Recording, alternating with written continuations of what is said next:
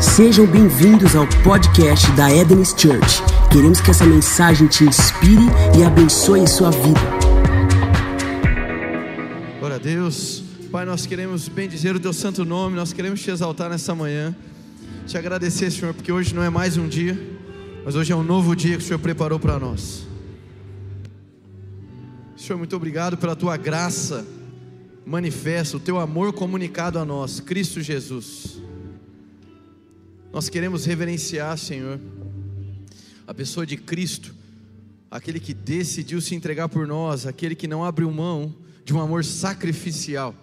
E, Senhor, que esse amor possa ser comunicado através das nossas vidas, porque essa, Senhor, é a santa expectativa dos céus em relação a nós, que nós possamos reproduzir o caráter de Cristo, que nós possamos reproduzir esse amor com esse caráter autodoador, sacrificial Senhor, que haja sabedoria em nós para que nós venhamos a discernir o corpo da melhor maneira possível, não como uma instituição, mas como uma grande família, como uma grande mesa, e que nessa grande mesa nós venhamos a valorizar o partir do pão.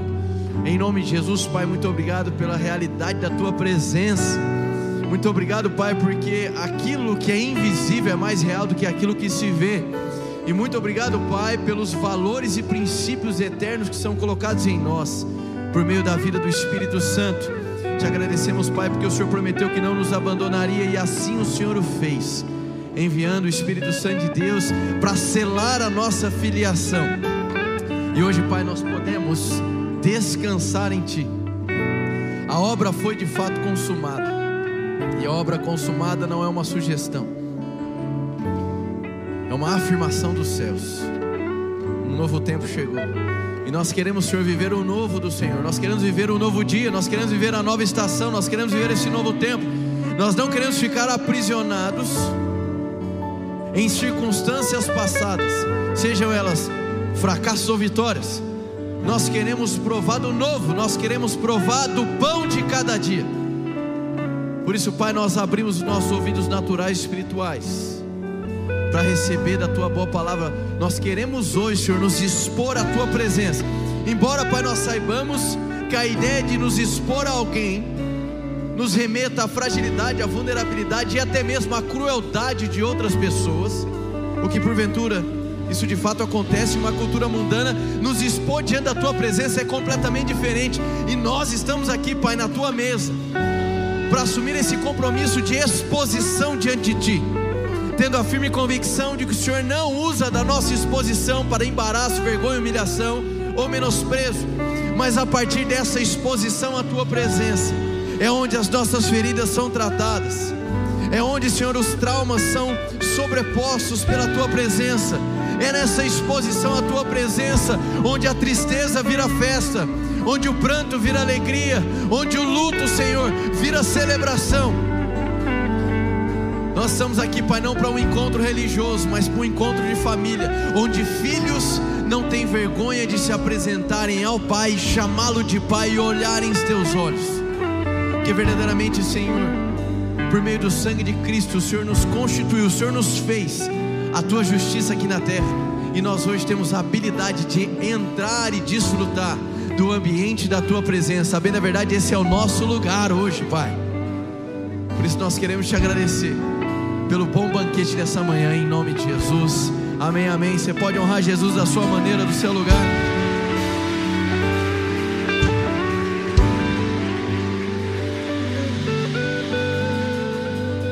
Pode sentar agora.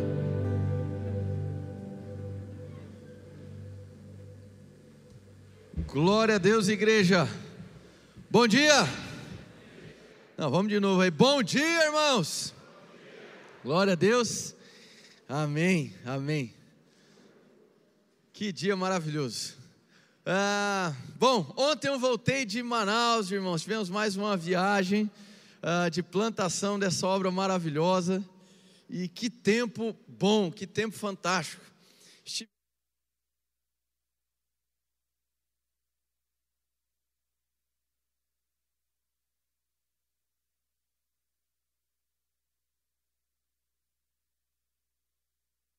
Chegamos à noite e aqui nós estamos, amém? A gente não para, irmão. Ah, e olha, trago boas novas de Manaus. Eu, eu sou apaixonado por aquela cidade. Eu sempre falo pessoal, dá saudade de voltar para lá. Eu, eu tenho vontade que todo mundo aqui vá para lá um dia conhecer a cultura, uma cultura tão bacana, uma cultura tão especial e um povo extremamente acolhedor. E eu gosto muito de estar lá, estar presente. Uh, e muito breve estaremos enviando as famílias pastorais. Nós enviaremos duas famílias pastorais para lá. Quem fica feliz por isso? Meu irmão, isso é avanço, é semear o povo de Deus pelos quatro cantos da terra, amém? Avanço é isso. Uh, e tivemos um culto fantástico, maravilhoso. A gente teve a possibilidade uh, de se conectar com muitas pessoas por lá, uh, e foi maravilhoso. Quero destacar também que hoje pela manhã nós tivemos o passo 6 do Bases, e nesse passo 6 é a nossa experiência social. Então você que porventura está querendo se tornar um membro da nossa igreja, saiba que nós temos essa plataforma chamada Base, que em dezembro abre as suas inscrições para a nova turma que vai ter, acho que em janeiro, meio de janeiro. Uh, mas agora nós temos com uma turma bem grande do Base, né? somando acho que a turma da, da terça-feira mais domingo da manhã, acho que são mais de 150 pessoas, se não me engano é isso. Uh, e eles bateram um recorde de arrecadação dessa turma, amém, gente? Foram mais de duas toneladas de alimentos, mais de 160 cesta, cestas básicas. Quem pode dar um glória a Deus aí?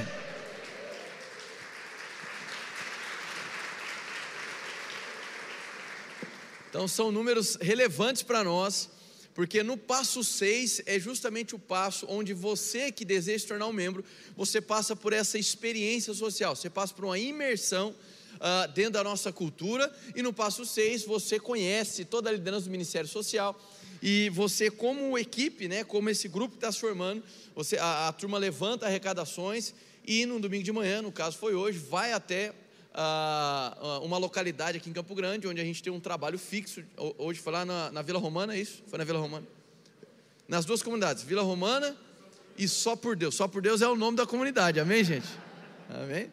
Então, na comunidade Só por Deus e na comunidade Vila Romana, a gente divide a nossa, a, a, o nosso time do base, a nossa equipe os formandos, e eles podem ter esse contato com a comunidade, vão lá, é, é, entregam as cestas, se movem no profético, tem uma experiência social fantástica. É uma experiência que marca todo mundo que vai. Vocês estavam lá agora, né? A liderança aqui, assim, também, eu vi o Carlinhos, a Alice.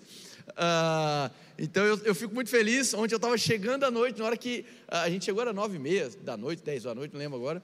Na hora que entrou a, a, o, o, o, como é que é, o sinal do celular, a primeira mensagem que chegou foi do Jonathan que é o líder do, do, do BAS, mandando, cara, conseguimos bater o recorde de arrecadação, vai ser uma manhã fantástica. Então, enquanto você está aqui no culto, o pessoal está voltando da, da, uh, da atividade. E realmente o passo 6 é fantástico. E agora, o que falta para a turma do base é o passo 7, que é a nossa formatura, e muito breve aí já vamos ter a nossa formatura. Irmãos, eu tenho uma mensagem para compartilhar com vocês, mas eu quero te dizer algo. Uh, eu quero te lembrar que Deus não se move pelo nosso calendário. Você sabia disso?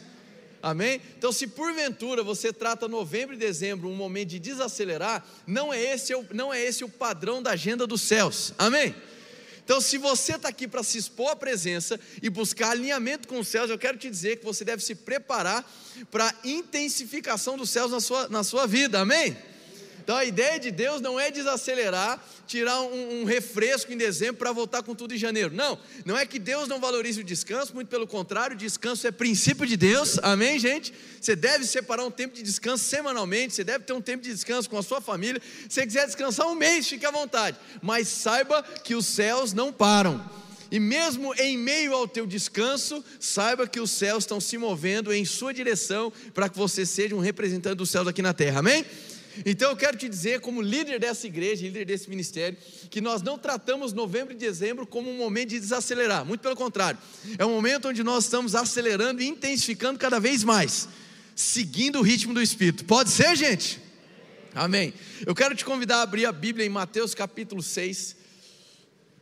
Hoje eu vou estar tendo a oportunidade de pregar no culto das 10, no culto das 17 horas, quem vai estar ministrando é o pastor Gustavo, e no culto das 19 horas, o pastor Renato. Então hoje a mesa está farta no nosso domingo, amém, gente?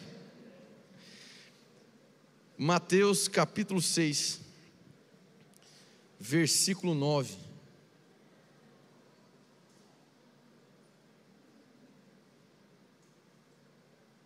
Vai.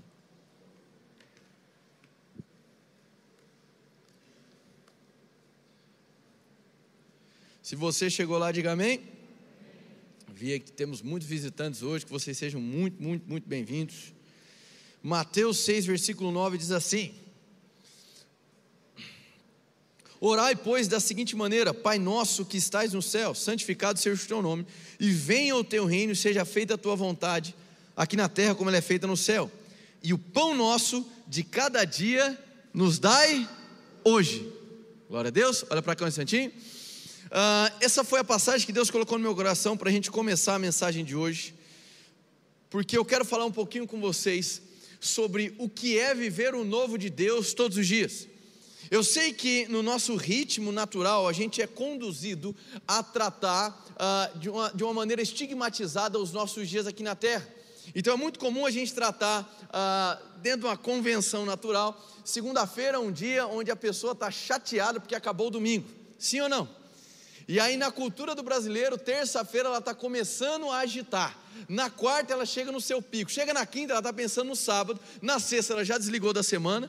No sábado ela vai descansar. No domingo mais um pouco. E na segunda ela fica com raiva porque acabou o domingo. É assim ou não é, irmãos?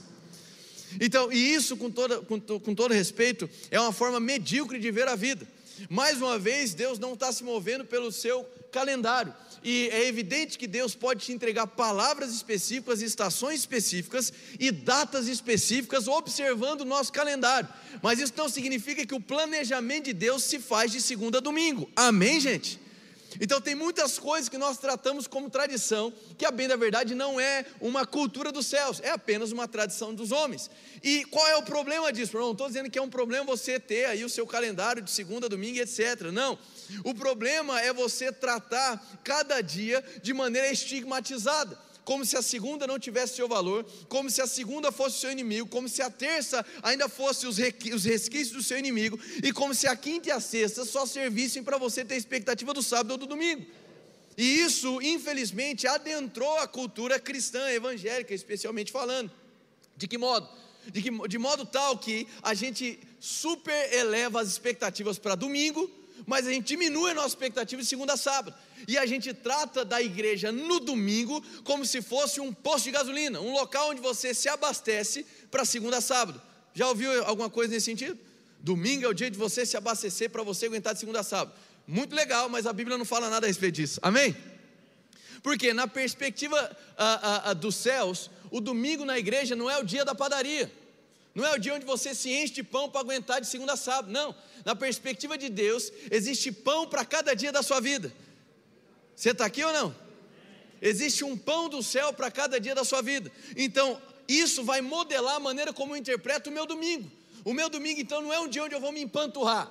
O domingo é o dia onde eu vou compartilhar. Amém? É o dia onde eu me encontro em família e o meu pão, o pão que é liberado para mim dos céus, pode ser compartilhado com o próximo. Agora, eu discerno que de segunda a sábado também pão caindo do céu para mim todo dia, porque o pão é nosso e é de cada dia. Então, eu não devo tratar os meus dias como mais um dia, mas eu devo tratar os meus dias como um novo dia todo dia. Você está aqui ou não? Então, é, é muito triste ver o, o quão baixas são as expectativas das pessoas em relação aos seus dias aqui na terra. E o domingo na igreja vira um refúgio. Irmão, é, desculpa, mas eu, eu, sei que aqui é bom, eu sei que aqui é maravilhoso. Venha, traga mais gente, está sempre cheio, isso é maravilhoso, amém? Mas a ideia do domingo não é ser o seu refúgio da semana. A ideia do domingo é o nosso encontro de família, é a grande mesa onde você se assenta, para que cresça em você a consciência de que a sua vida, como um representante de Cristo, há de se tornar um refúgio para aqueles que estão perdidos. É como se você deslocasse aos dias da sua semana, como se você, entenda aqui em linguagem espiritual, incorporasse o domingo na vida de alguém. É como se você assumisse o compromisso de estender a presença que você prova de maneira intensa em comunidade, na sua segunda, na terça, na quarta, na quinta, na sexta, no sábado. Mas isso só acontece quando você começa a se atentar para um novo dia. Repete comigo, um novo dia. Então não é mais um dia, não é qualquer dia, é um novo dia. Não é mais um domingo, é um novo domingo. Não é mais uma segunda-feira, é uma nova segunda-feira. Não é mais uma terça-feira, é uma nova terça-feira. É um novo pão do céu, é um pão que é liberado para mim. É o meu Pai quem provisiona para mim. Eu me assento na mesa com Ele. Quanto maior a consciência do pão de cada dia, maior a consciência de que a mesa está posta e eu tenho acesso à mesa. Quando eu desprezo a realidade do novo dia, eu estou desprezando a realidade da mesa de Deus para mim. Você está aqui ou não? A palavra de Deus nos demonstra que Deus coloca em nós a realidade da presença para que nós venhamos a interagir com os céus. Meu irmão, isso é fantástico. Isso é incrível. E reduzir isso a duas horas no domingo, desculpa, é um grande desperdício.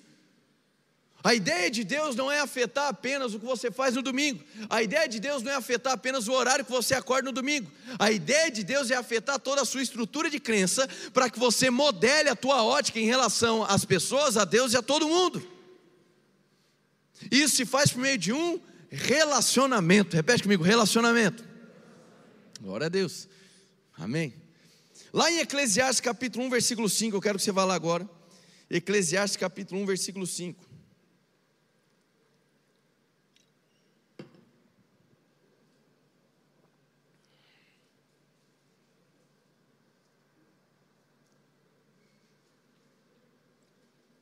Eclesiastes 1,5 diz assim: O sol se levanta no horizonte, e ao fim do dia se põe, e depressa volta ao lugar de onde se levanta, para um novo dia. Repete comigo mais uma vez: novo dia. Glória a Deus. Olha para cá um instantinho. Deus ah, ah, ah, resgatou essa mensagem no meu coração. Há mais de dois anos eu compartilhei algo nesse sentido, ah, não nessa mesma estrutura textual, mas algo nesse sentido com a igreja. Ah, e meu irmão, a gente tem passado um período de muitas incertezas no que diz respeito a toda essa crise sanitária, sim ou não? Uh, ao mesmo tempo que a gente, aqui no Brasil, está vivendo um novo tempo, aparentemente, onde as cidades estão cada vez mais sem restrições, onde a gente está podendo voltar àquilo que a gente conhecia como normalidade. Uh, a, bem, a, bem, da verdade, nós poderíamos dizer que a única coisa que nos, entre aspas, impede de voltar à normalidade é o uso das máscaras, sim ou não? Restando das coisas, na maioria dos estados uh, uh, já está muito liberado, mas ao mesmo tempo você escuta as notícias que estão acontecendo do outro lado do oceano. E aí aquelas notícias, de alguma maneira, elas começam a conflitar com a realidade que você está vivendo. Aí você, puxa vida, mas eu tinha tanta expectativa de que iria se resolver, agora eu olho que lá na Europa, uh, uh, lá em Israel, em outros lugares onde tem quase 100% de vacinação, e agora está num pico maior do que já foi outro pico, tudo bem que não é de mortalidade, mas é, é de contaminação, e com esse pico de contaminação, alguns países já estão adotando as mesmas velhas práticas que viram que não funcionaram, mas vão adotar de novo, aí aquilo começa a assombrar, começa a conflitar com aquilo que você está vivenciando, e talvez a, ah, comece a levantar aquela recordação do começo da pandemia, daquilo que a gente passou, ah, de fechamento, de tanto tamanhas restrições, e toda aquela expectativa de quem estava crescendo no seu business agora vai reduzindo por conta de algo que está assombrando. E eu me lembro quando a pandemia estava para começar, duas semanas antes dela começar de fato, né? Foi, foram duas semanas antes da gente inaugurar. A gente inaugurou esse prédio, deu três dias, fechou tudo. Amém? Uh, e duas semanas antes da inauguração, Deus tinha falado algo comigo sobre o espírito que estava por detrás dessa pandemia. É óbvio que a doença por si só, letal, uh, uh, tivemos perdas, enfim. eu, a época eu trabalhava ainda na, na, nos hospitais e, e, pude conviver com toda aquela realidade muito, muito, muito pesada. Enfim, vocês, vocês sabem de tudo isso. e eu me lembro da importância que Deus colocou no meu coração a respeito do espírito do medo. E eu me lembro que mais alguns outros homens de Deus da nossa nação se levantaram, falando sobre uma mesma revelação que eles absorveram, um mesmo discernimento a respeito dessa estação que se entrava, que estava se entrando. E esse espírito do medo seria o responsável por paralisar pessoas. Esse espírito de medo faria com que pessoas ficassem amedrontadas, com medo de algo que seria invisível. E é curioso, irmãos, porque a gente tem uma mania de tratar coisas concretas com mais valor do que coisas que são invisíveis. ah, ou subjetivas. Coisas do espírito, muitas das vezes nós temos dificuldade de lidar ou dando a devida importância. E coisas que nós classificamos como concretas, nós temos maior facilidade de lidar. Agora, a Bíblia, ela vê as coisas de uma maneira diferente. Por quê? Aquilo que é concreto, a Bíblia diz que é temporário. E aquilo que não se vê, a Bíblia diz que é eterno. Você está aqui ou não? Então, existe esse conflito na nossa mente, no qual nós somos levados a ter uma vida pautada pelo que se vê. Sendo que, pelo outro lado, Deus está nos chamando a levar uma vida fundamentada em princípios e valores eternos. Amém? Em uma realidade invisível, mas real. E o medo vem para provocar ou quebrar essa cadeia de crença. Porque ele começa a fomentar algo na tua alma que pode vir a descer ao teu coração. A palavra de Deus é muito clara dizendo porque Deus não nos deu espírito de medo, mas de amor, ousadia e moderação equilíbrio. Amém? Então, esse espírito de medo não é dado pelo Senhor, mas o espírito de medo provoca sim, afeta sim as nossas vidas, sim ou não? Uma das coisas mais terríveis ou absurdas que eu ouvi até o momento sobre a pandemia, a, a, além de que foi Deus quem mandou esse vírus, é Deus quem está julgando toda a terra, enfim, todas essas bulhufas horríveis, péssimas e sem defesa alguma teológica, uh, é colocar na conta de Deus também essa atuação do espírito de medo, sendo que a própria palavra de Deus diz que não, Ele não nos dá, Ele não nos envia, Deus não vai operar por espírito de medo, Ele opera por meio do Teu Santo Espírito, amém, gente? Glória a Deus. Então, assim, a, a mensagem de hoje é um convite para que você alinhe a sua mentalidade em relação aos seus dias aqui na terra. Se você se permite ser tomado pelo medo, se você se permite ser conduzido pelo medo, e não é só sobre pandemia, eu só dei um exemplo na área da pandemia, mas em outras áreas da sua vida. Se você tem medo de construir uma família, se você tem medo de ser pai um dia, se você tem medo de ser mãe um dia, se você tem medo de começar algo, se você tem medo de empreender em algo, sendo que Deus falou contigo, se você tem medo de se lançar em um compromisso, se você tem medo de se lançar naquilo que Deus tem colocado no seu coração, hoje é o dia de você enxergar o seu dia diferente e começa por alinhar o seu pensamento com a ótica dos céus. Então não é mais um dia, mas é um novo dia todo dia. Glória a Deus.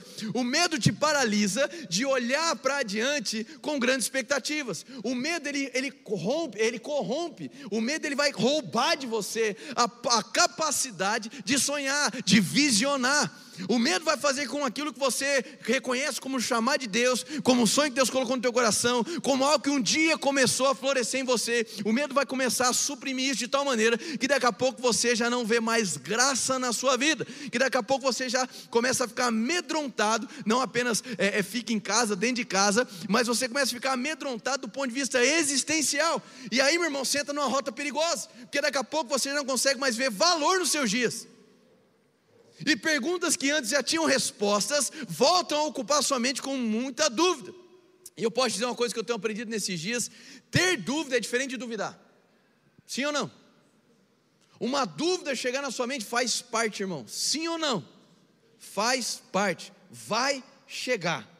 Agora, duvidar é uma posição onde você já tomou a dúvida como verdade. E eu vejo que hoje Deus está confrontando você, para que se porventura você hoje está num posicionamento duvidoso. Hoje é dia de você se arrepender e se alinhar à agenda dos céus.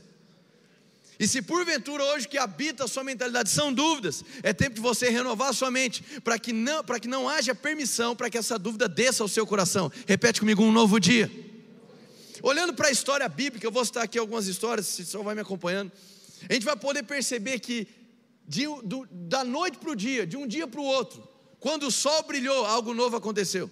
Quando a gente olha para a nação de Israel, por exemplo, a gente olha para a história da nação de Israel, existe um conflito né, sobre qual é o período que eles permaneceram ah, ah, no Egito até a saída, ah, se é 400 ou 430 anos, isso é apenas uma, um detalhe teológico, tá? A gente fala que foram 400 anos se a gente olhar do nascimento de Isaac até a entrega da lei do Sinai. Só que a Bíblia também me fala de 430 anos, olhando para o momento do recebimento da promessa para o Abraão até a lei do Sinai. Então, dependendo do marco histórico, você vai ter a classificação de 400 ou 430 anos. Amém, gente? Por isso que você vai ver muitos pregadores falando assim, por mais de 400 anos, porque ele está querendo ali é, a, a equacionar a questão de uma maneira mais rápida para você. Então, dependendo do ponto de referência, seja do nascimento de Isaac, seja do momento que a promessa foi entregue, você vai ter 400 ou 430 anos. Então, durante esse período, a nação de Israel passou por uma estação bem específica, mas num, em um dia eles estavam cativos no Egito.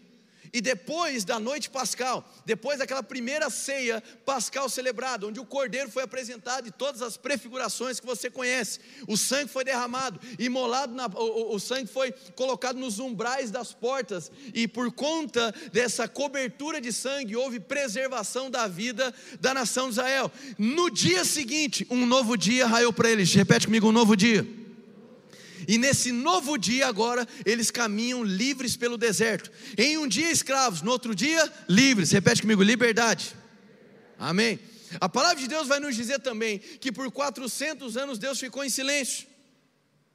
Então, nós vamos perceber que naquela transição ali do último livro de Zacarias até o começo do ministério de Jesus, anunciado por João Batista, nós vamos ter 400 anos de silêncio. 400 anos de abstenção da voz divina em relação à nação de Israel, por todo o pecado que eles haviam cometido. E obviamente isso vai ser referenciado depois lá em Apocalipse, do sangue de Abel até o de Zacarias. Então nós vamos perceber que existe um período de silêncio. Repete comigo, silêncio. Mas em um novo dia raiou, e nesse novo dia o que foi anunciado é que era chegado o reino dos céus. O que, que eu estou querendo dizer, irmão? Estou querendo te dizer que um novo dia é possível um novo dia é uma realidade dos céus para a sua vida. Agora, nós não estamos mais no tempo do silêncio, nós não estamos mais no tempo do cativeiro do Egito, nós estamos hoje na estação do novo dia, todo dia. João 19,30 vai dizer que a obra foi consumada. A obra consumada não é uma sugestão de Deus para você, é o relato de um fato que aconteceu. Fui redundante, eu sei. Amém? A obra consumada, meu irmão, não é uma ideia evangélica. A obra consumada não é uma sugestão evangélica. A obra consumada é a descrição, é a afirmação de que um novo dia chegou espiritualmente falando. De que uma antiga aliança caducou e uma nova aliança entra em vigor. Agora já não tem mais poder o jugo do velho concerto. Porque se um novo foi levantado, perde-se o valor do antigo, é o que diz o escritor de Hebreus. Repete comigo: um novo dia. Por 400 anos e um novo dia brilha a liberdade chega. Por 400 anos e agora uma nova expressão de Deus chega, o reinado dos céus, anunciado por João Batista, ratificado por Jesus Cristo. E agora ele vem demonstrar que ele não veio trazer uma religião, mas veio trazer um novo dia através do reinado dos céus aqui na terra. Amém. Agora, diferente do que foi apontado pelos profetas acerca da nação de Israel, diferente do tempo do silêncio, agora esse reinado que foi colocado, assim como foi predito pelo profeta Daniel, Assim como foi ensinado por Jesus nas parábolas, esse reino chegaria com uma semente, ou chegaria com uma rocha que quebraria os pés da estátua, e depois se tornaria uma árvore que encheria toda a terra. Ou seja, nós estamos no tempo do reino que está crescendo por toda a terra. Sem interrupções, nós não estamos mais no tempo onde agora a nossa expectativa do novo dia é catastrófica a nossa expectativa não é uma expectativa de tragédia, mas, pastor, o mal não está acontecendo e se propagando na terra? É claro que sim, existe permissão para que o mal e o bem cresça. O que não faz o menor sentido é o trigo aplaudir o joio crescendo e não querer crescer. Uma mentalidade escapista tem corroído a igreja de Jesus, quando eu falo igreja de uma maneira geral. Uma mentalidade escapista, uma mentalidade que não provoca nos filhos e nos filhos dos filhos que nós cantamos aqui a consciência de construção de legado, na perspectiva de que o que? Bom, o diabo que um dia foi desprovido de poder, o diabo que um dia foi destronado, é ele quem vai exaltar o seu poder, irmão, isso não faz o menor sentido. Então nós estamos na era do reino em crescente, um reino que está se propagando e se estabelecendo por toda a terra. Amém, gente? Descredibilizar o reino é não ter expectativas do novo amanhã. Cristo em você, meu irmão, não é apenas um, um, um momento onde você está assumindo uma postura religiosa, não. Cristo em você é a esperança, Cristo em você é a possibilidade de uma nova perspectiva. Na última mensagem nós falamos, a realidade de Cristo em nós é a possibilidade de uma transformação verdadeira. E é por isso que Paulo vai dizer: "Estais perfeitos nele". E é por isso que João vai dizer: "Assim como ele é, somos nós neste mundo". Então eu não posso tratar o reino dos céus, Cristo em mim, como se fosse uma parcela de uma verdade e que não afeta a perspectiva dos meus dias. Que evangelho é esse que não me faz olhar para o amanhã com esperança? Que evangelho é esse que eu me acostumo em receber tragédia e catástrofe como se fosse sinal de que Jesus está voltando? Você está aqui ou foi embora? Amém. Então eu te convido para se alinhar com aquilo que os céus estão fazendo. Para que você pare de tratar os seus dias como se fosse mais um dia, como se fosse mais uma segunda, como se fosse mais uma terça. Não, não, não, não, não. Para aqueles que estão dentro da agenda dos céus, para aqueles que hoje são um, um com Cristo Jesus, não é mais um dia, é sempre um novo dia todo dia. Eu não trato mais o domingo como o único dia que eu como pão. Não, não, não. Porque tem pão dos céus todo dia para a minha vida. É pão nosso de cada dia. Você está aqui ou não? Aí quando eu olho para as escrituras, existem algumas posturas que nós devemos uh, nos esquivar. Para que nós não venhamos a comprometer o pão nosso de cada dia. Duas posturas que eu quero destacar para vocês. A primeira, a gente pode ver lá em Juízes capítulo 15, versículo 15 ao 17. Eu vou, vou ir contando a história para a gente ganhar tempo.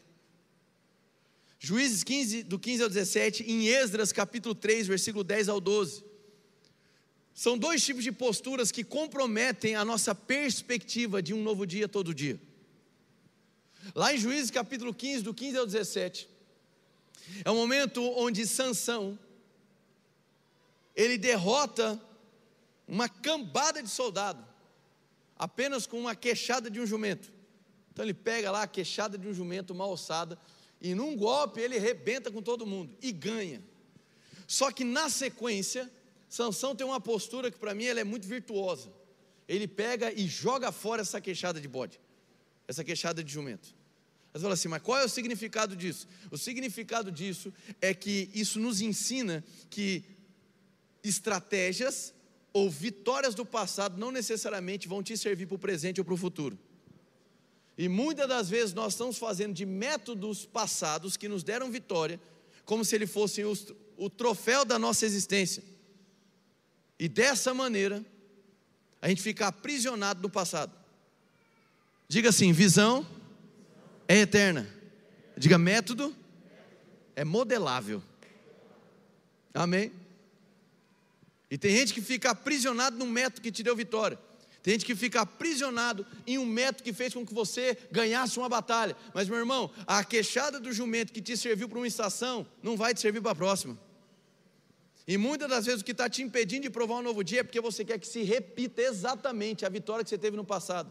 Meu irmão, isso é ignorar as escrituras e é desprezar a perspectiva do Evangelho que te conduz de glória em Amém.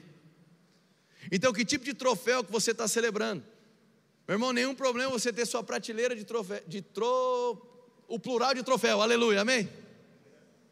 Que me fugiu agora. Nenhum problema, desde que você não aprisione a sua vida em um saudosismo barato, e que te aprisione de tal modo que você não consiga olhar para o amanhã. Tem pessoas que o seu principal inimigo não é o fracasso do passado, é a vitória. Tem pessoas que se acostumaram a ter um relacionamento com a vitória passada, estão apaixonadas por aquele tempo passado e não conseguem avançar, por quê? Ela, ela deseja que se reproduza o que aconteceu no passado. E mesmo Deus sendo o mesmo, amém, gente? E como diz em Apocalipse, o espírito da profecia é o testemunho de Jesus Cristo. Sabendo que o que ele fez na antiguidade fará de novo na nossa geração. Isso não diz respeito ao método mas diz respeito à concretização de um milagre, amém? Então hoje é um bom dia para você ser confrontado pela presença e se examinar, porque às vezes o que te aprisiona de viver o novo de Deus no presente, com a perspectiva de um futuro, foi uma vitória no passado. Você cultiva um relacionamento com o passado, e não foi nem com a derrota, foi com, foi com a vitória. Então, a semelhança de Sansão, tem muita gente que está precisando, sabe fazer o quê? Jogar fora a queixada de jumento que te ajudou a ter vitória em um tempo na sua vida. Vocês estão aqui, gente? Amém? Repete comigo um novo dia. Se você quer viver um novo dia, você precisa desatar suas mãos do passado de uma vez por todas, seja dos fracassos, seja das vitórias. Lá em Esdras, como eu citei para você no capítulo 3, versículo 10 ao 12, acontece uma cena muito interessante. É o momento onde é relatada a reconstrução do templo, de adoração ao Senhor. Esse templo de Salomão ele é reconstruído. Só que aí você tem uh, uma dualidade de comportamento. Você tem os jovens daquela geração vibrando, vibrando, porque o templo foi reconstruído, eles não tinham tido contato com o templo no passado. Então eles estão vendo a reconstrução e eles se lembravam do que os pais deles falavam, de quão maravilhoso era o templo. E eles estão gritando, festejando, celebrando. Ao mesmo tempo, a Bíblia diz simultaneamente, os antigos, os mais velhos, eles pranteavam, se lamentavam. Por quê? Porque eles contrastavam com o que eles viveram no templo antigo. E a Bíblia diz que era difícil se discernir o som entre a celebração e o pranto. E eu quero te dizer, meu irmão, que esse comportamento, ele não atrai as virtudes de Deus. Saudosismo não atrai as virtudes de Deus. E não tem nada a ver com ignorar o que o velho pensa, de hipótese alguma, porque o avivamento de Deus é geracional, ele sempre toca todas as gerações. O velho tem voz no avivamento de Deus, o jovem tem voz, o adulto tem voz, o adolescente e a criança tem voz, amém? A cultura da nossa comunidade é intencional nesse sentido, dá espaço para que cada geração tenha voz, participe. Cada um pode contribuir com algo, tem uma parcela de algo para o grande avamento dos céus. Mas é fato que seja velho ou seja jovem, um comportamento saudosista não atrai a manifestação das virtudes de Deus, não atrai a manifestação da presença de Deus. E muitas das vezes nós nos tornamos saudosistas. A gente fica aprisionado em circunstâncias ou moveres do passado. Olha, como seria bom naquele tempo onde no Brasil acontecia isso e isso. Olha, como seria bom ter morado lá na Escócia, naquele grande avamento. Como teria sido maravilhoso se eu morasse lá na Rua Sussa, cento e poucos anos atrás.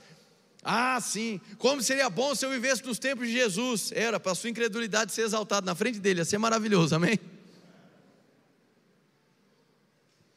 A gente se acostuma a olhar para moveres do passado e ficar fazendo um contraste saudosista.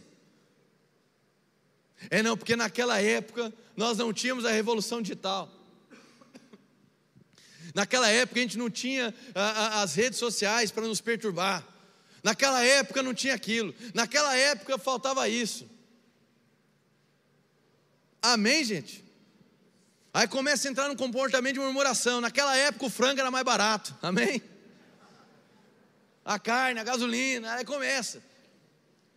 Aí você começa a olhar para os seus dias com baixa ou nenhuma expectativa, porque saudosismo não faz você olhar para o amanhã como um novo dia. O saudosismo faz você olhar para o amanhã como se fosse seu inimigo. Você se acostuma a ter um relacionamento com o passado. Bom era naquela época. Aí você fica, Senhor, nós queremos o teu mover. E eu vou ser bem sincero, tem algumas expressões que tem hora que me incomodam. Amém? Já falei isso para você. Expressões do tipo, eu já disse isso aqui uma vez. Ah, esse é o ano da obediência. Irmão, e não era antes? Era do quê? Esse é o ano da oração. E dois mil anos era para fazer o quê? Nada. Eu acredito nas palavras do ano, eu acredito, mas tem umas que não dá não, irmão, amém?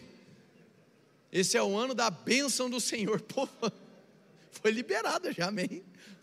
Está lá, está escrito na Bíblia. amém, gente? Tudo bem ou não?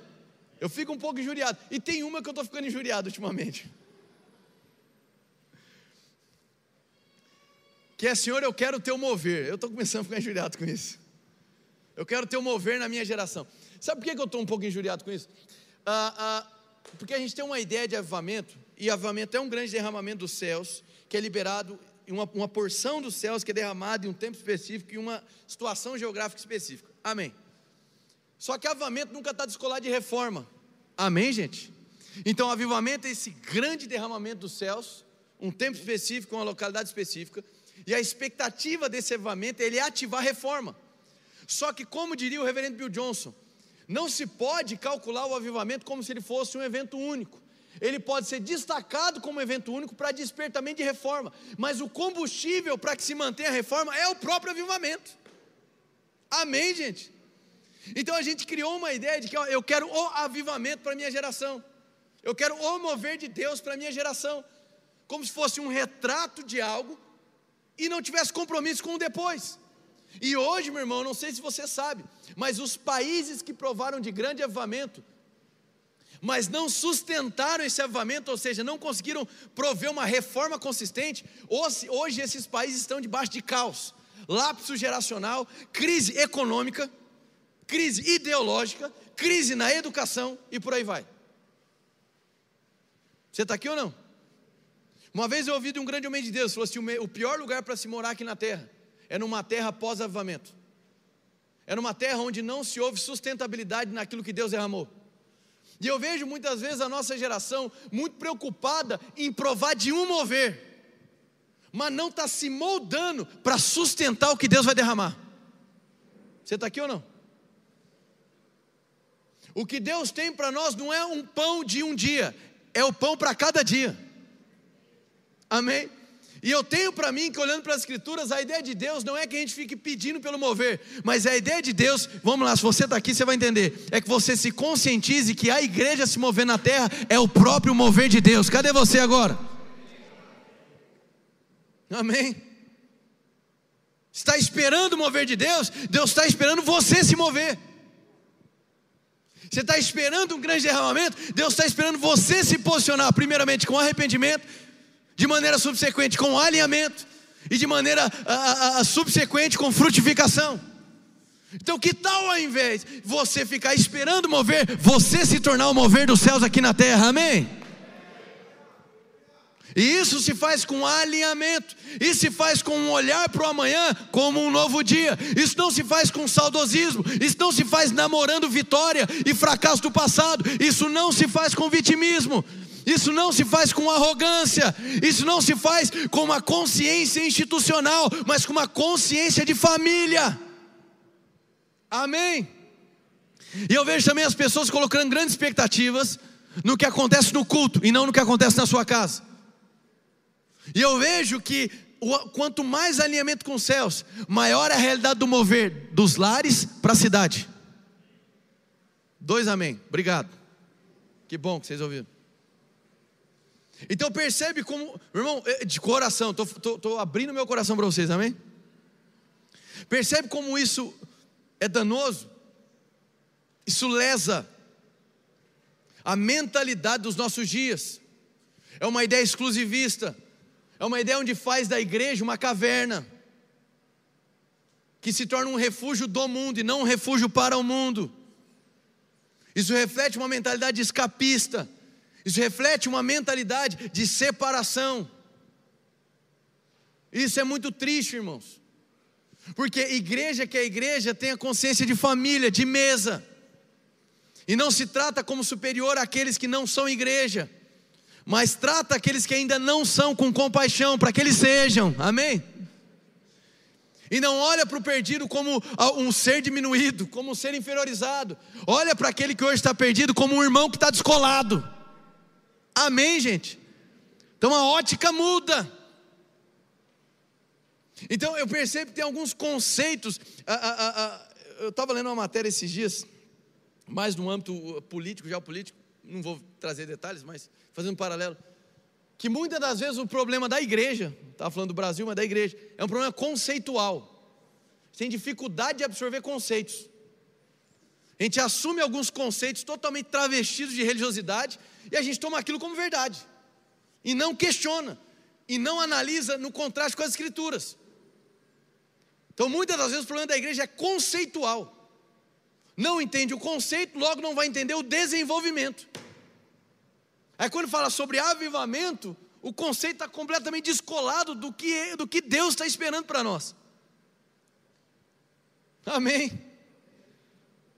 A gente assume um comportamento de crítica em relação a Israel, ao que eles viveram no passado, mas se comporta igual ou pior. Amém? A gente olha para Israel, olha lá, olha lá o que eles fizeram. O maná era para todo dia. Aí o que, que o povo fez? Começou a se ajuntar na primeira semana. Vou juntar para sobrar mais. Aí quando chegou no sexto dia, pum, acabou, queimou tudo. Já era. Por quê? Era um maná para cada dia. Aí o que, que a gente faz? Empurra o maná todo para domingo. Empurra o pão para domingo. Ainda se coloca na posição de criticar Israel. Vocês estão aqui, gente? Amém? Então eu lhe pergunto: qual é o pão que Deus tem te entregado hoje? Você quer um bom alvo para a sua vida? Senhor, que haja sabedoria em mim, que o Senhor me dê sabedoria para estar tá consciente do pão que o Senhor está liberando dia após dia. Que é uma boa oração. Para de pedir dinheiro, começa a pedir sabedoria. Amém. Que agora as orações começam a se intensificar. A mega da virada está chegando. Amém? Irmão, tem problema se quiser jogar, você joga, o problema é seu, viu? Amém? Eu não estou aqui para pautar comportamento, não, estou aqui para lhe oferecer transformação de entendimento, amém?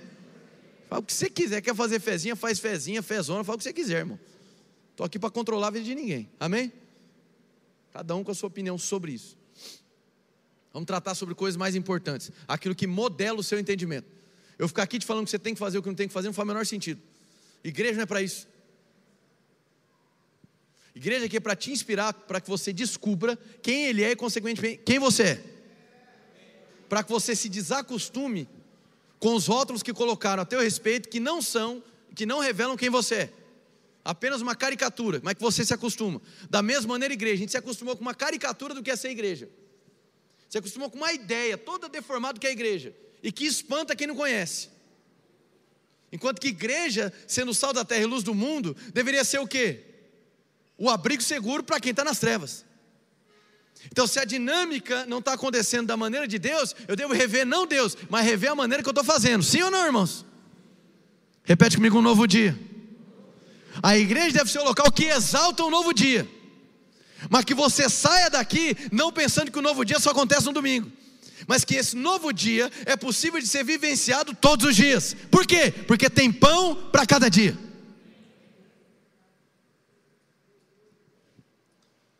Vai lá para Jonas, me saltou essa passagem agora, capítulo 1. Vou fechar com Jonas, amém, irmãos? Glória a Deus.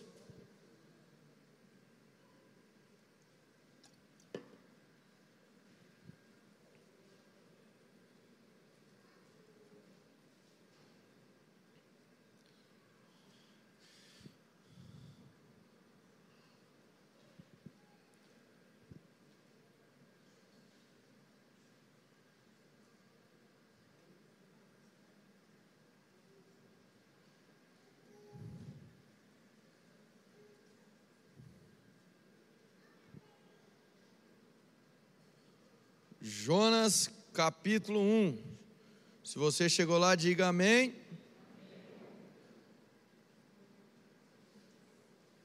Ixi. Deixa eu abrir aqui que deu.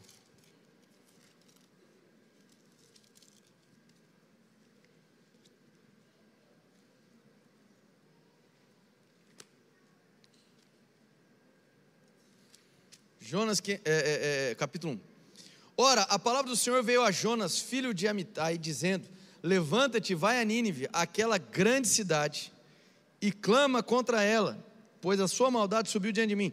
Mas Jonas se levantou para fugir para Tarsis, longe da presença do Senhor, e desceu a Jope, onde encontrou um navio que ia para Tarsis. Pagou, pois, a sua passagem e desceu para dentro dele, para ir com eles para Tarsis, longe da presença do Senhor. Vamos lá, irmãos, responde aqui comigo. Deus deixou claro para onde que ele é, é para ele ir? Sim, pergunta. Deus deixou claro para onde é que você tem que ir? Amém. Se não está claro ainda, é porque você não está buscando relacionamento. Porque Deus não é alguém que está escondendo as coisas de você. Deus é alguém que está escondendo as coisas para você. Amém? Provérbios vai dizer que a glória de Deus é esconder as coisas dos homens. E a glória dos reis é descobri-las. Então, a minha vida de relacionamento com o Senhor faz com que a minha vida se torne uma grande descoberta. Amém, gente? Quem aqui tem filho? Quem aqui já passou por uma Páscoa e escondeu os ovinhos de Páscoa dos filhos? Quem já fez isso? Ai, pastor, Páscoa, o coelho é do capeta. Ah, vá trabalhar, irmão. Amém? Ah, caçar serviço. Amém? Vamos lá. Você escondia os ovinhos de Páscoa do seu filho em um local impossível dele achar? Não, vou botar debaixo do viaduto, que ele nunca vai encontrar. Não, você colocava em uns locais meio que assim, faz um pouquinho de esforço que você acha, não é? Assim é o relacionamento com Deus. Você coloca um pouquinho de esforço, oh, olha aqui quem está aqui, amém? Então é um, é um caminho de descoberta, uma jornada onde você vai descobrindo aquilo que você classifica como mistério de Deus. Amém, gente? Glória a Deus. Amém. Então, se algo não está claro para a sua vida ainda, sobre os passos, sobre o rumo da sua vida, sobre a direção de Deus, sobre o teu chamado, sobre o plano para essa estação, sobre a missão dessa estação, irmão, não é Deus quem está retendo. Deus está ali, ó, é um pai bondoso, querendo revelar, mas Ele revela para quem procura. E quem busca, acha. Quem bate na porta, a porta se abre. Amém, gente? O problema é que a gente se acostumou a ter uma mentalidade de igreja com Jesus do lado de fora. Como? Não é possível. Vai lá ali em Apocalipse, o que, que ele diz? Eis que estou à porta aí. Se alguém abrir, eu vou entrar e você é com ele, sim ou não? Maravilhoso, a gente fala isso por perdido, etc. Mas é uma carta para a igreja. Peraí, é uma carta para a igreja, Jesus está do lado de fora? Para você ver o absurdo. Então, existe uma mentalidade caótica nas nossas vidas, porventura, que pode acontecer, que a gente está colocando Jesus para lado de fora, ele precisa bater na porta para entrar. Faz sentido isso, irmão? Não. Você está aqui, gente? Então não está claro o próximo passo, não está clara a direção, não está clara a visão, o que está faltando? Relação. Se expor nele, na presença dele. Ele é o maior interessado em ver você prosperar nos teus caminhos. Amém, gente? Glória a Deus. Mas para Jonas estava claro. Então, o novo dia de Jonas, Deus já tinha detalhado. Está aqui, o seu novo dia em direção a Nínive. Curiosidade geográfica, amém? Achei aqui para passar para vocês. Eu tinha anotado. De Jerusalém para Nínive, dava uma distância de 884 quilômetros. 884 quilômetros. De Jerusalém para Jope, que é onde ele pega ali o, a embarcação, 51 quilômetros. E de Jope, de Jope para Tarsis, que é para onde ele estava indo, 3.777 quilômetros. Amém. E de Tarsis para Nínive daria 4.365. Tá, pastor, o que você quer dizer com isso? Fugir do chamado de Deus para a sua vida, resistir à direção que Ele tem para você, sempre vai provocar três efeitos. Quer ouvir? Primeiro, vai lhe conduzir a lugares distantes do seu propósito. Segundo, vai lhe fadigar, porque a fuga é cansativa. Terceiro, vai dar mais trabalho do que simplesmente se lançar e confiar. Amém?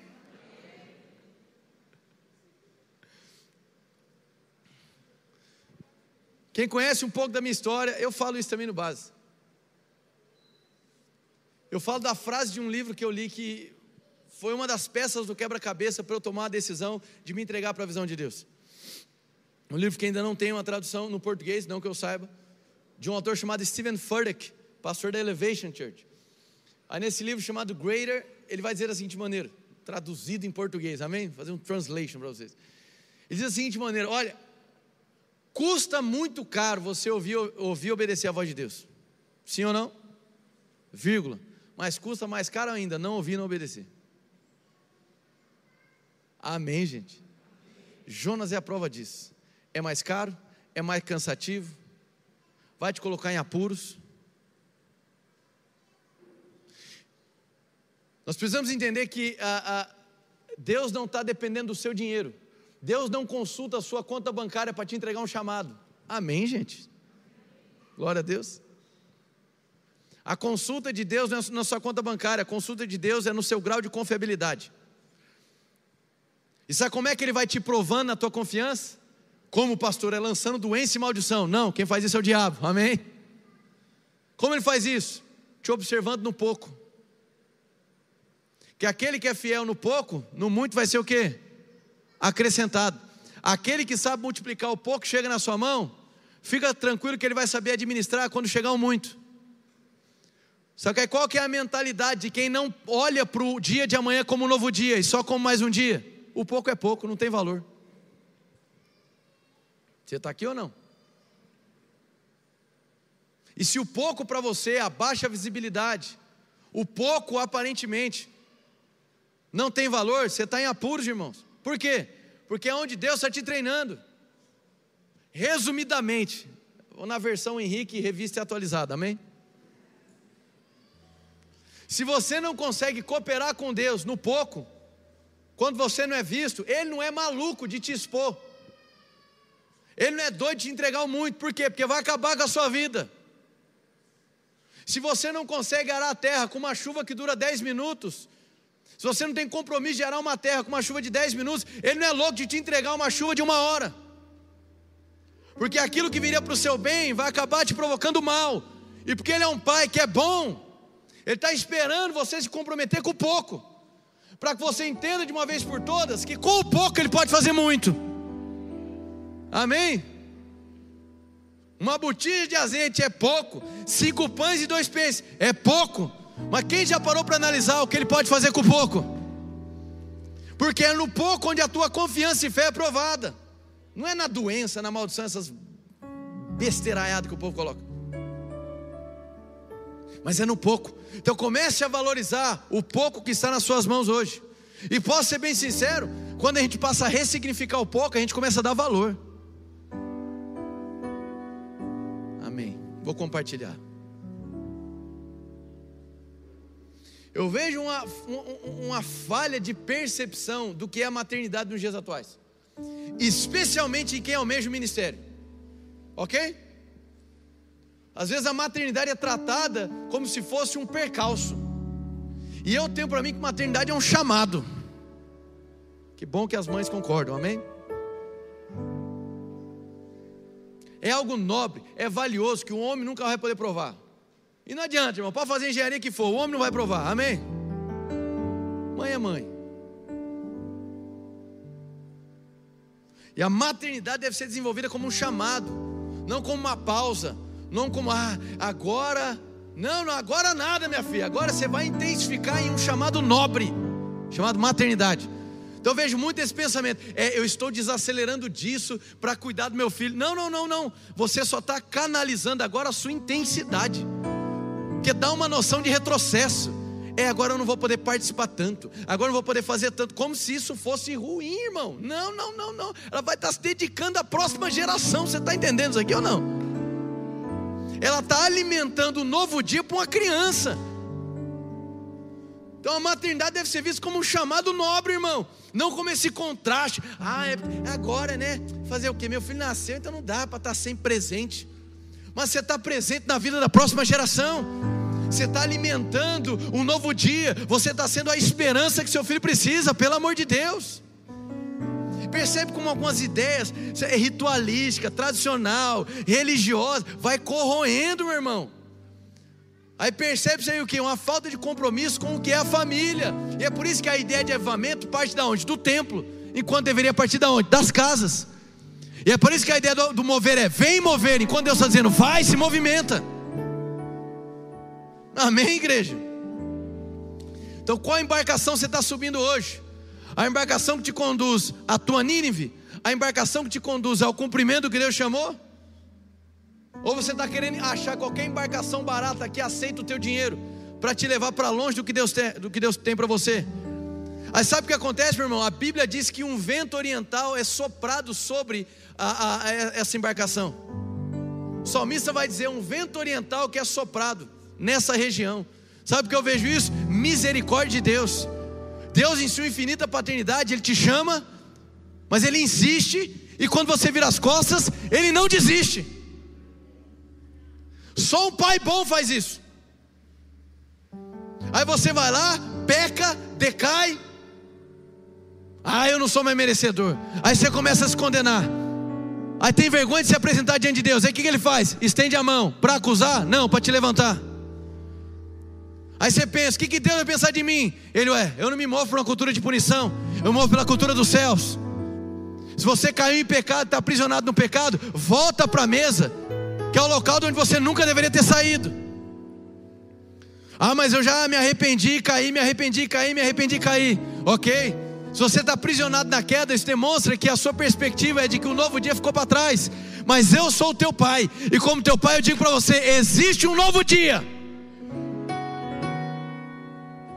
Um novo dia na sua área relacional, um novo dia na área espiritual, um novo dia na sua área emocional, um novo dia na sua área física, um novo dia na sua área financeira, um novo dia na sua área familiar, um novo dia na sua área profissional, uma, um novo dia no seu chamado. Toda essa mensagem para te dizer que o novo dia representa o amor persistente de um pai que não desiste dos seus filhos. Qual embarcação você pegou? Qual é a sua, a, a, qual é o, o Tarsis da sua vida? Qual é o destino que você está referenciando na sua vida que não tem nada a ver com o que Deus falou? Talvez você entrou numa relação, numa associação, que a bem da verdade essa associação é uma embarcação, mas que não está te levando para Nínive, mas que não está te alimentando um novo dia, mas está te conduzindo para longe, para Tarsis. E esse novo dia que para a nação de Israel um dia significou a libertação, esse novo dia que um dia significou para toda a humanidade a chegada do reino, esse novo dia que para toda a humanidade significou a nova aliança e se iniciou. Esse novo dia pode significar a restauração, o começo da restauração na sua vida.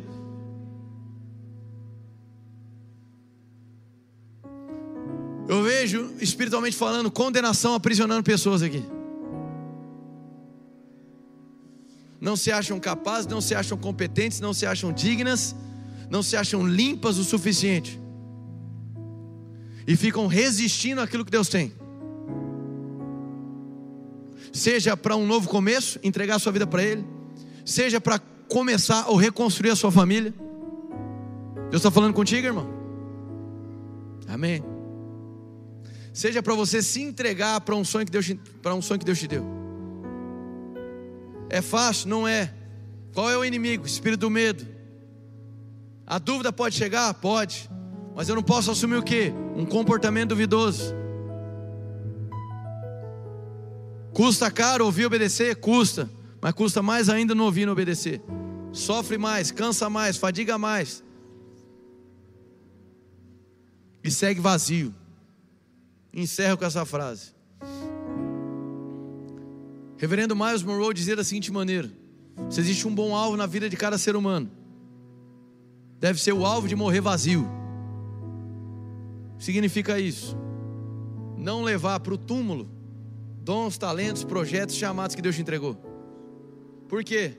Que a sua vida aqui na terra, embora seja curta, é uma vida que pode ser muito bem aproveitada.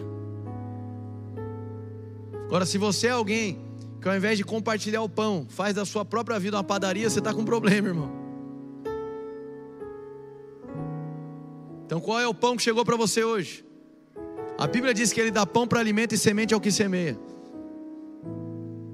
Será que você não está represando o pão e comendo a semente? Amém. Esses dias eu ouvi algo fantástico, irmão, fantástico.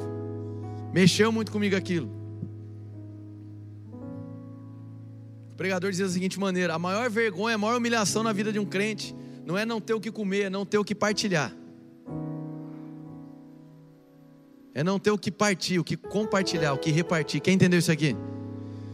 Às vezes a gente está acostumado tão no que, no que é para nós que a gente se esquece que a nossa própria vida não é para nós mesmos, mas é para Ele em serviço àqueles que Ele amou. Amém? Fica de pé no seu lugar.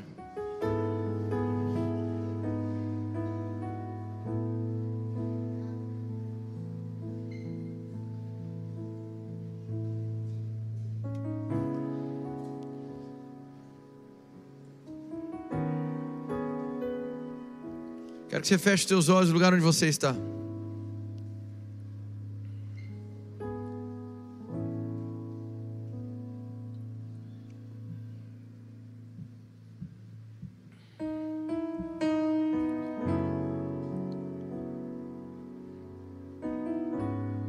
De olhos fechados onde você está. Tenho duas orações para fazer aqui essa manhã.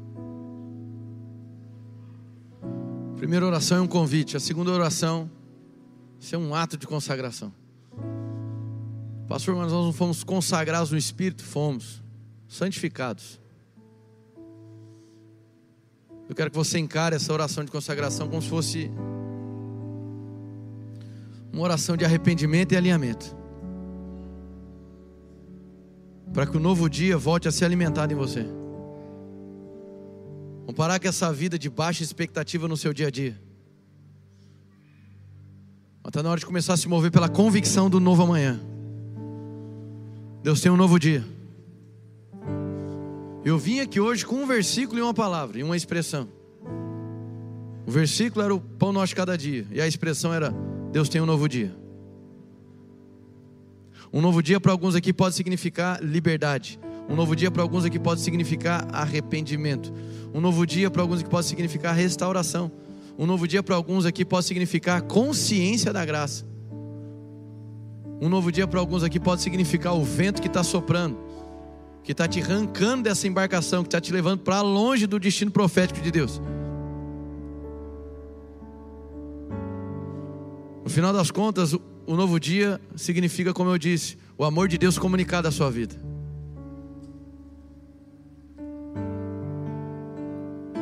E do fundo do seu coração, no lugar onde você está, de olhos fechados,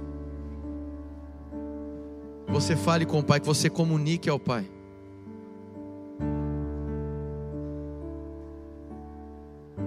o seu anseio por um novo dia. Você sabe a área que está desequilibrado. Você conhece a área que hoje está fora do prumo. Você conhece a distância, muitas vezes, daquilo que Deus falou para onde você está. Você sabe qual é a Nínive que Deus chamou, e você sabe a Tarsis para onde você está se mandando. Então, que tal parar de resistir ao vento oriental que Deus está soprando?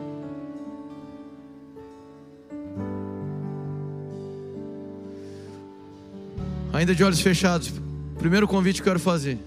Se você está aqui nessa manhã e você deseja provar desse novo dia com Jesus, você ainda não conhece a Ele,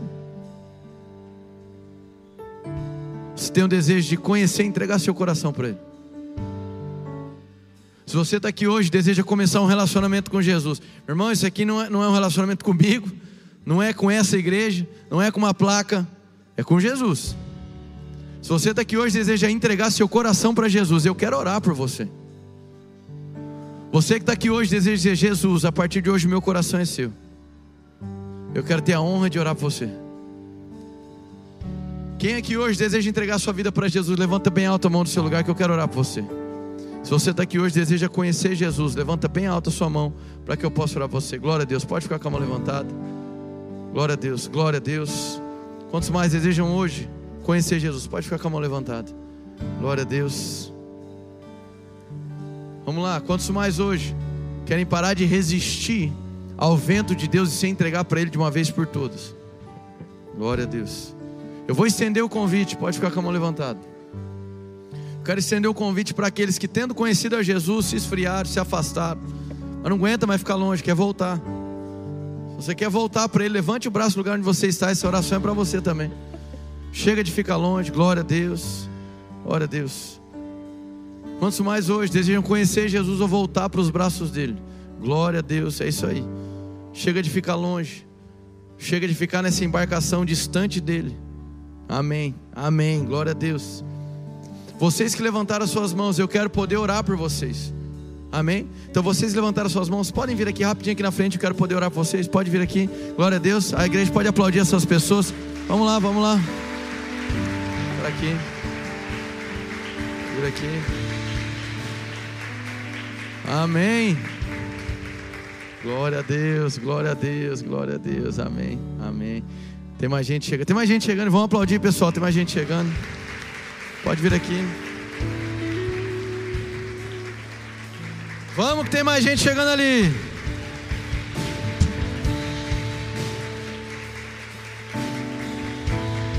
Pode vir aqui, pode vir aqui. Glória a Deus. Há mais alguém no nosso meio que deseja se ajuntar a esse povo maravilhoso? Está lá resistindo ao amor de Deus. Chega, chega de resistir. Então, se você tem no seu coração vir para cá, se juntar a essa família, você pode sair do seu lugar, a gente vai orar por você, amém? Glória a Deus, amém. Então, estenda sua mão para cá, todos agora estendam suas mãos para cá. Vocês que vieram aqui à frente, quero que vocês fechem os seus. Glória a Deus, mais uma irmã chegando ali, vamos aplaudir ela aí. É isso aí, amém. Agora sim, você pode estender sua mão para cá. E você comece a orar por elas, por, por, essas pessoas agora. Vamos lá, comece a orar por elas. E vocês que vieram aqui à frente, olhos fechados, eu quero que vocês repitam comigo. Diga: Jesus, muito obrigado por não desistir de mim, por estender a sua mão para me salvar. Diga: Eu me arrependo hoje da minha velha vida e eu abraço o novo dia. Eu abraço você, Jesus. E a partir de hoje, o meu coração é teu, os meus pensamentos são seus, as minhas palavras são suas. Diga a partir de hoje, que a minha vida expresse a sua vontade, em nome de Jesus. Amém, amém. Sejam bem-vindos à família de Deus. Abraça esse povo aí, vamos lá, vamos lá.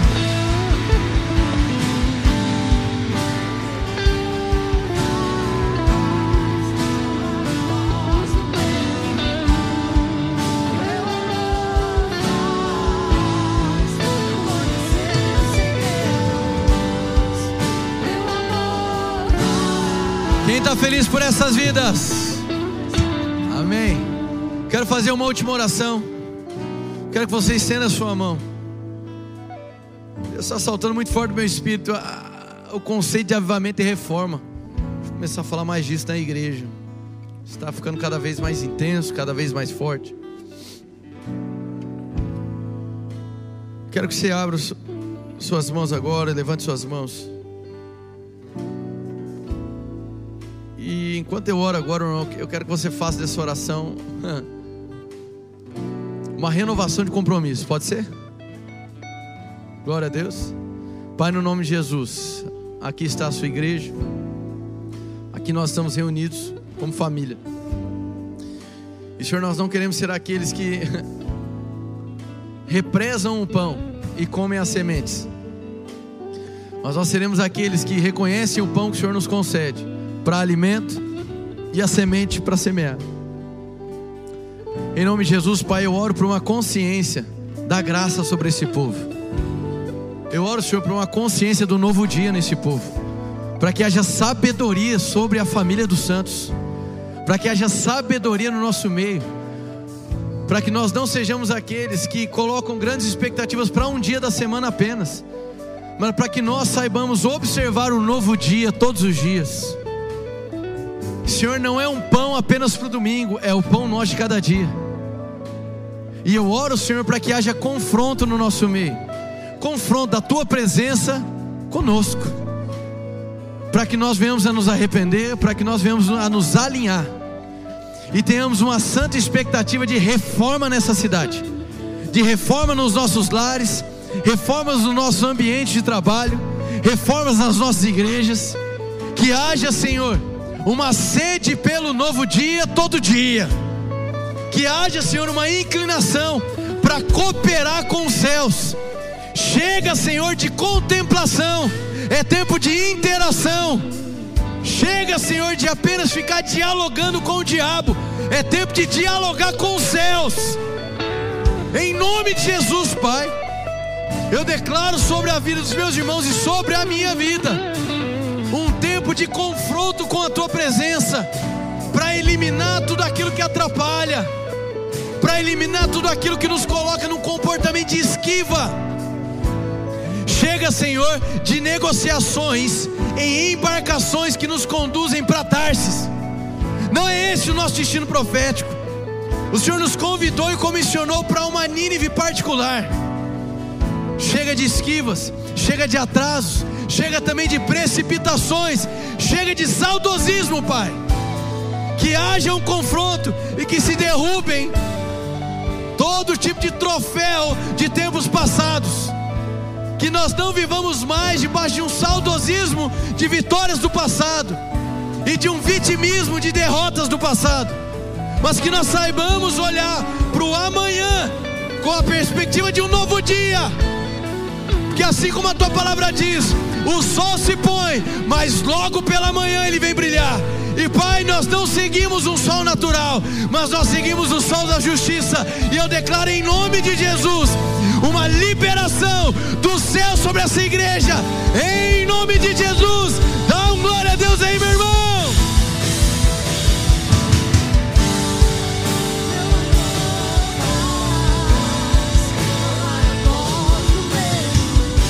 Você pode ficar livre para cantar nesse momento. Nós temos um time de milagres para servir você. E em nome de Jesus, vai na bênção, vai na graça, irmão. Essa foi uma mensagem da Eden's Church. Para ficar por dentro de tudo, nos acompanhe em nossas redes sociais.